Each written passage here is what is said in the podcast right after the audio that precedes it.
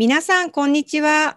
最近は家にいる時間が長いと思いますが、皆さんはよく映画やドラマを見ますか？韓国の番組を見たことがありますか？今日のゲストは日本語教師ののりこさんです。のりこさんは韓国のドラマが大好きだそうです。今日はのりこさんに韓国のドラマについて話してもらいましょう。では、のりこさん、はじめに自己紹介をお願いします。はい。日本語 with アコのリスナーの皆さん、はじめまして、のりこです。イギリスの北アイルランドに住んでいて、現在、愛登記でオンライン日本語教師をしています。あと、ポッドキャスト Learn Japanese with のりこをしています。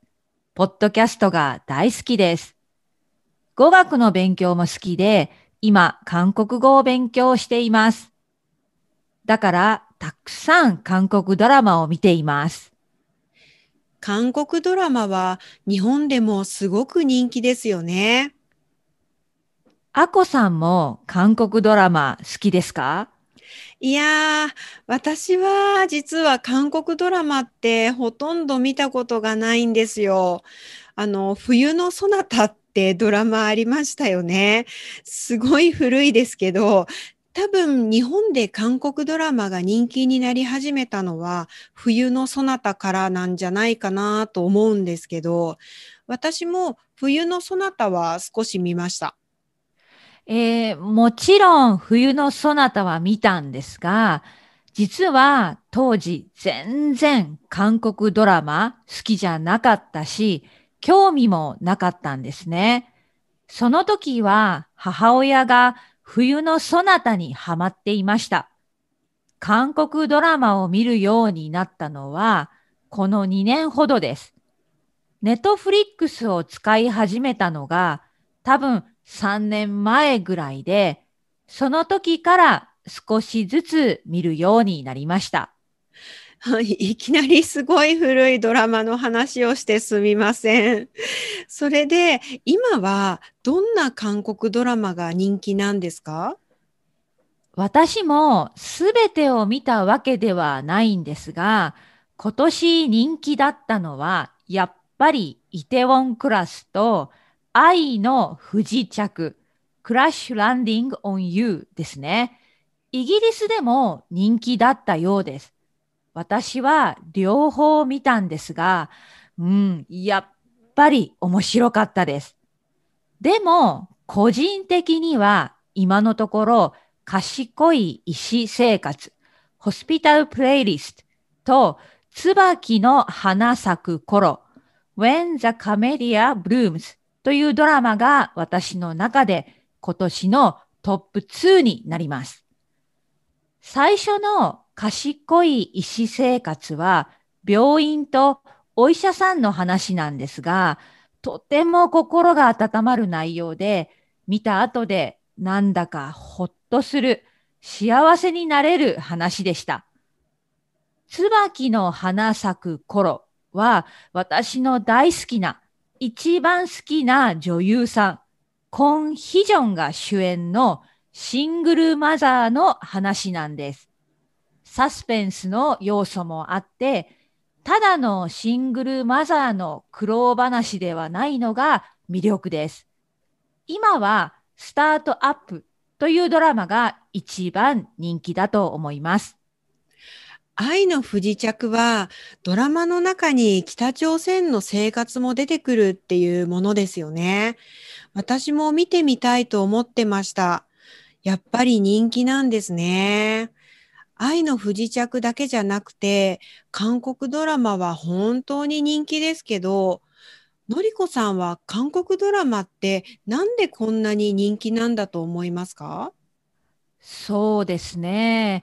エピソードがだいたい16話まであって長いので、ストーリーやプロットが細かいというか、いろいろな要素が盛り込んであるところが面白いんだと思います。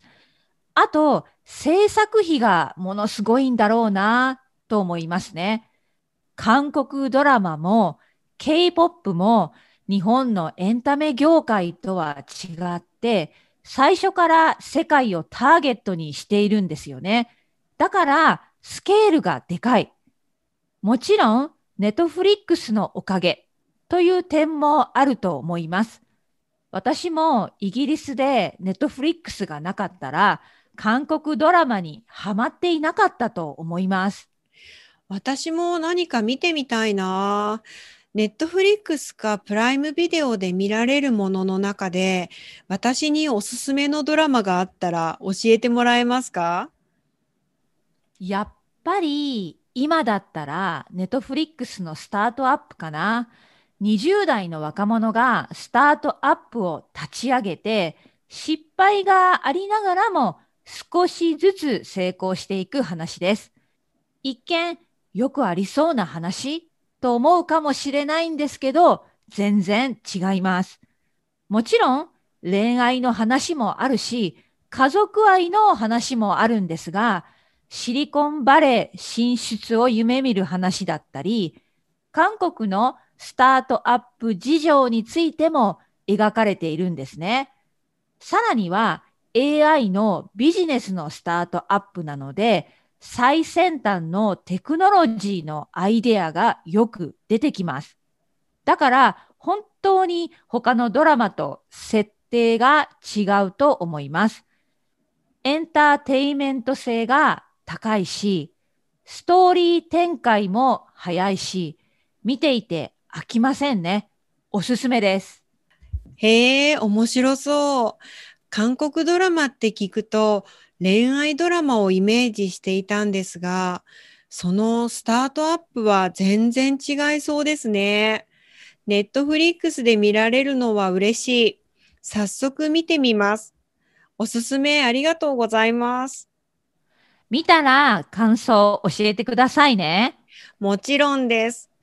ところで、のりこさんは韓国語の勉強もしているんですよね。すごい情熱でびっくりするんですけど、韓国語の勉強はどんな風にやってるんですか？実は韓国ドラマ好きで韓国語の勉強も始めてしまいました。勉強を始めてまだ1年1ヶ月です。多分レベルはもうそろそろ初級が終わる頃かな。まだまだですね。ほとんど独学ですが、英語で韓国語を学んでいます。独学をするときは、たくさん YouTube と Podcast を使っていて、あまり教科書を使っていません。あとは定期的に愛登記で韓国人の先生と会話のプライベートレッスンを受けています。すごいな私も見習わなくちゃ。のりこさん、今日はありがとうございました。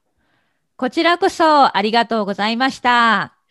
のりこさんは今オンラインでプライベートレッスンをしているんですよね。韓国ドラマについてもっともっと話したい皆さん、ぜひのりこさんのレッスンをチェックしてみてくださいね。それと、のりこさんも、ポッドキャストや YouTube をやっているので、それもぜひチェックしてみてください。このポッドキャストの説明のところに、のりこさんのチャンネルのリンクを貼るので、見てみてください。ありがとうございます。よろしくお願いします。今日のゲストは、韓国ドラマ大好きな日本語教師ののりこさんでした。ありがとうございました。